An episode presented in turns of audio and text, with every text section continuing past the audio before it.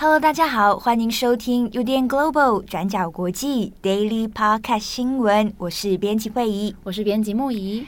今天是二零二三年十月十六号，星期一。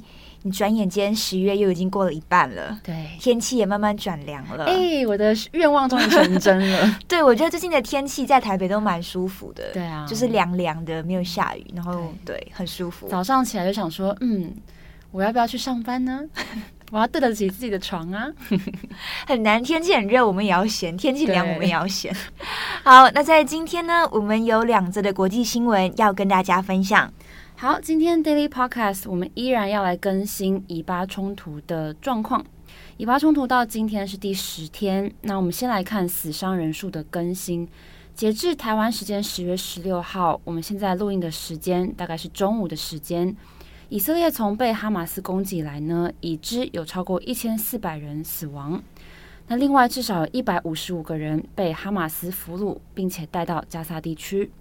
那针对这些人质呢，美国、欧盟以及试图在当中间人的土耳其跟卡达等等的国家，现在都还在确认还有比对人质的身份还有国籍。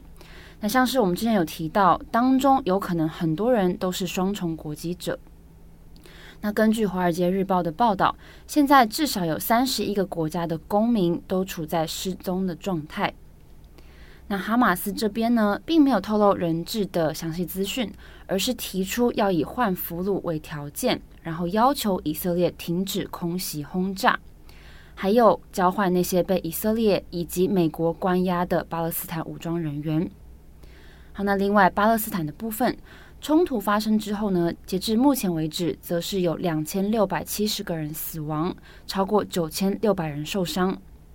那目前加萨的死伤人数已经超过了二零一四年的加萨战争，当年联合国的记录是两千两百二十个人死亡，而这次已经到了两千六百七十人，那也成为过去五场加萨战争当中巴勒斯坦人死亡人数最高的一次。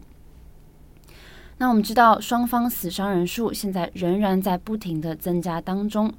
另外，加萨走廊现在持续有大量的巴勒斯坦人在逃难，那有超过一百万名的巴勒斯坦人流离失所，以及五十万人，也就是将近四分之一的加萨居民，现在都涌入了联合国的避难场所当中。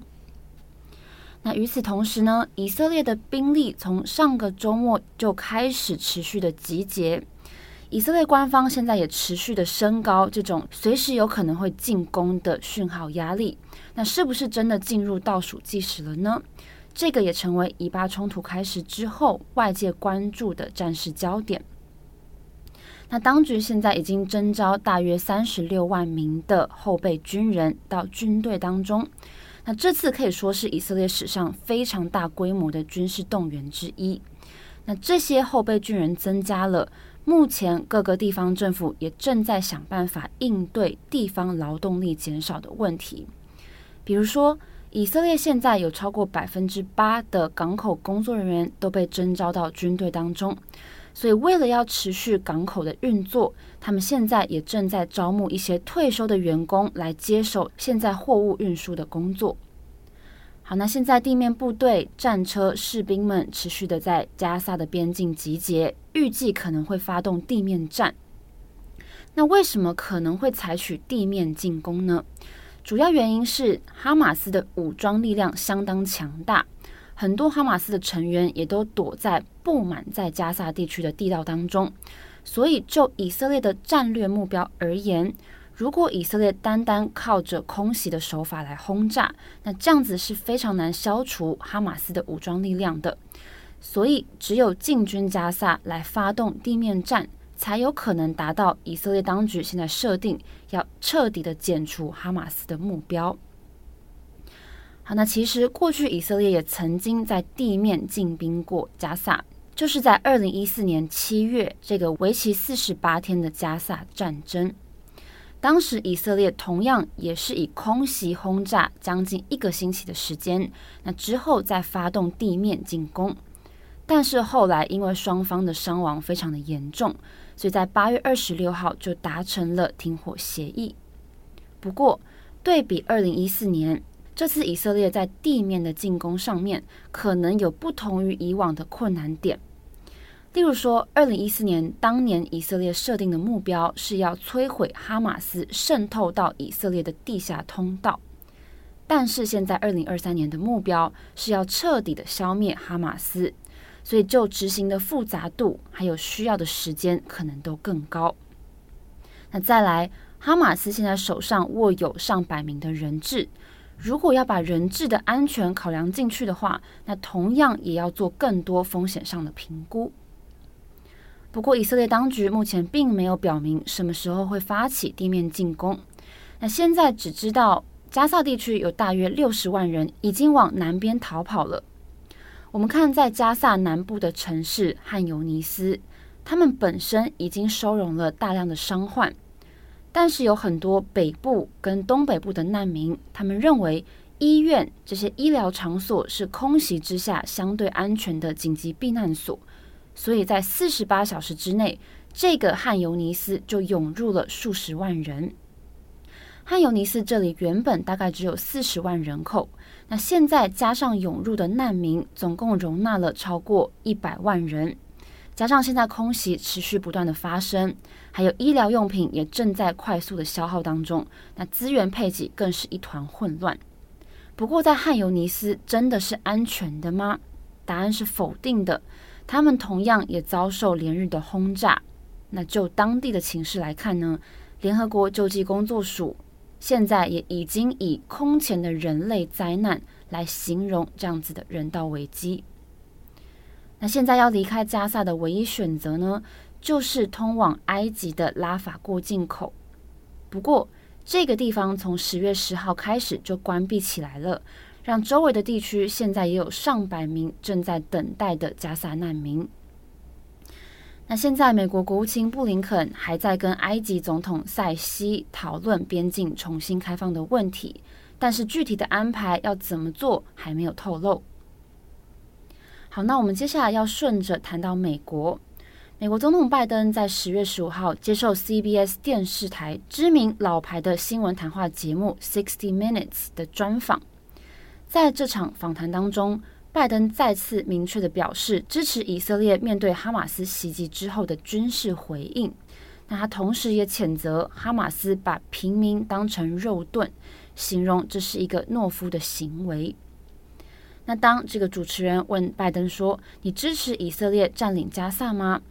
拜登则是回答说：“我认为这是一个很大的错误。”加萨发生的事情，在我看来是哈马斯跟极端分子之间的问题，这并不能代表全部的巴勒斯坦人。那我们从这场访谈当中可以看到，美国是支持以色列的，认为可以消灭哈马斯。不过，他们也认为，如果以色列占领了加萨，那这个会是一个错误的决定。那拜登也强调说，要消灭哈马斯可以，但是必须要保有巴勒斯坦的政府。那这个就是美国主张所谓的两国方案 （Two-State Solution）。那拜登接下来也可能会安排亲自来访问以色列，来缓和局势。好，那最后就是支持哈马斯的伊朗。伊朗外交部也有声明，认为以色列如果以地面战来进攻加萨，那有可能会让中东的冲突更加的严重。那美国先前也有警告伊朗说，不要轻举妄动。表示说，如果战事真的升级了，那伊朗会直接被卷入冲突当中。好，那以上是大概截至目前为止以巴冲突当中几个重点的更新。那更详细的内容，欢迎大家来参考我们今天的过去二十四小时。好，那今天的第二则，我们要来讲澳洲的原住民公投。那十月十四号，澳洲举行原住民修宪公投，那结果是多数人投下不赞成票，那最终公投结果没有通过。那今天我们会和大家解释这个公投内容，以及澳洲的社会舆论怎么看这一次的公投。那这其实是自一九九九年以来，也就是时隔二十四年之后，澳洲第一次举行公投。那在新任总理埃班尼斯在二零二二年五月上任之后，他就力推这个原住民公投，那希望澳洲的宪法可以承认原住民的地位。那这个原住民公投，它的题目有点长，那大意是严拟法律、修改宪法，透过建立土著和托雷斯海峡岛民的代表性咨询机构，以承认澳洲原住民。那你是不是同意这一项修改建议呢？那这是公投的内容。那简单来说，也就是希望可以组成一个原住民咨询机构，叫做原住民之声。那让原住民可以就社区事务向澳洲的国会或者是政府提供建议。那因为就现阶段，澳洲政府在制定各种政策的时候，那其实都没有原住民的参与，那原住民的影响力也非常的有限。那所以就希望透过修宪。那借此在宪法上承认澳洲原住民的地位，那同时呢，这也被视为是跟原住民和解的关键。那这部分我们下面会详细解释。好，那其实呢，在宣布公投日期到公投举行前的这个民调都显示，艾班尼斯都没有办法拿下太多的支持票，那这个公投也没有获得澳洲跨党派的支持，所以公投结果出来其实也不意外，百分之六十的民众投下反对票，百分之四十的民众投下赞成票，那公投是不通过的。那现在呢，我们来看一下为什么会有这个原住民公投，那它的背景跟实际内容又是什么呢？那澳洲的人口大概有两千五百多万，原住民只占其中的百分之二点八，那大概也就是八十万名。澳洲的原住民 （Indigenous Australians） 有两大群体，那第一个是澳洲土著 （Aboriginal），那第二个是托雷斯海峡岛民 （Torres Strait Islander）。所以呢，澳洲原住民就是这两个群体的总称。那他们呢，也已经在澳洲这片土地上生活了至少六万年，那拥有非常丰富的传统文化啊、历史还有语言等等。你在一七八八年英国开始殖民澳洲之后，居住在这一片土地上的澳洲原住民就开始受到各种不平等的对待。那例如土地被剥夺，那被当成奴隶来工作。被殖民者杀害，或者是感染疾病等等，那因为这些因素呢，也导致原住民的人口开始锐减。那不仅仅是殖民啊，那进入到一九一零年到一九七零年代之间，澳洲政府也就采取了同化政策。那为了要让原住民的孩童融入所谓的白人社会里面呢，澳洲政府就强行把原住民孩童从原生家庭里面带走。那当时候的数据是，每三个原住民孩童就有一个会被强行带走。那是直到二零零八年，澳洲政府也才为此道歉。那这些被带走的原住民也被称之为被偷走的一代 （Stolen Generation）。所以对原住民来说，从殖民时期到后来执政的澳洲政府，他们对原住民造成的伤害跟影响至今还在，而且是方方面面的影响着原住民的生活。那我们看看路透社整理的一些数据哦。那原住民在社会还有经济指标上都低于澳洲全国水平，那自杀率、家庭暴力还有被监禁的比例却是非常的高。那除此之外，比起非原住民，原住民的预期寿命也比较短，短了八年左右。那事实上，在澳洲建国之后，原住民其实也有想要来争取自己的这个地位，但是过程并不容易。那例如，澳洲在一九零一年建国，但是呢，是在经过六十年之后，全民通过公投修改宪法，才让澳洲的人口普查开始纳入原住民。那其中关键的一点也是。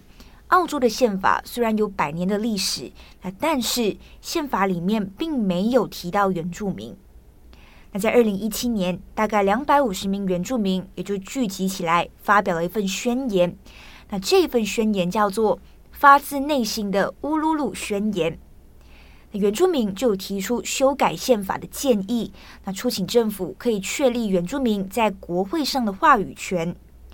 但问题是要做到这一点，就像宣言里面提到的，必须要修改宪法，而要修改宪法就要举行公投。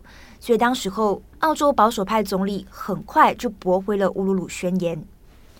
好，那是直到现任总理艾班尼斯在二零零二年五月上任之后，他又重新提起了这一份宣言，那并且指出他将代表他的所属政党澳洲工党对乌鲁鲁宣言做出全面的承诺，所以也就有了我们知道的这一次的公投。那但是公投并没有通过。那么接下来呢，我们就要进入到第二个部分了，也就是如果就我们上面提到的这一些背景跟介绍，似乎是正面的影响跟帮助，那但是为什么到最后公投会不通过？那澳洲的舆论是怎么看待这次的公投的？那也需要提醒的事情是，公投反映出来的其实不只有赞成或者是反对两种声音，那这中间还有很大的光谱，而且也不是说所有的原住民都赞成公投的。那我们来看看这些声音是什么。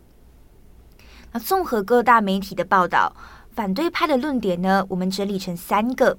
那第一，那是担心原住民咨询机构会分裂原住民跟其他的非原住民，进而分裂澳洲。那第二，那这些人也觉得，针对原住民咨询机构的职能，其实目前并不明确，所以希望呢，可以先看到相关的这个立法草案，那来确立原住民咨询机构的运作方式。那以及第三，也有声音认为。相比起公投和修宪成立原住民咨询机构，那应该呢要成立一个跨党派的委员会，把焦点放在关注原住民的权益之上。那这大概是反对派的声音。最后，我们也来看看原住民跟总理是怎么说的。那根据澳洲媒体 SBS 的报道看来，那就指出说，现在澳洲全国各地的原住民情绪非常的复杂。那对于支持公投的原住民来说，那就有部分的原住民领袖宣布要静默一周，来哀悼公投的结果。那对于反对公投的原住民来说，那就认为澳洲现在必须要找到新的方向，来缩短原住民跟澳洲其他族裔之间的差距。那至于大力推动公投的总理艾巴尼斯，则表示他绝对尊重人民的决定。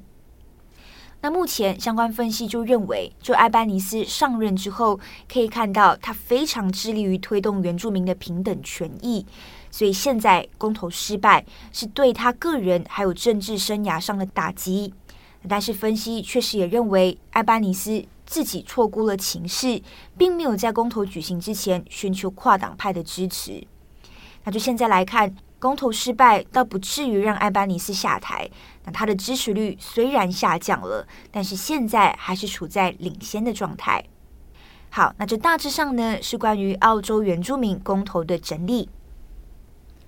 好的，以上就是今天的 Daily Podcast 新闻。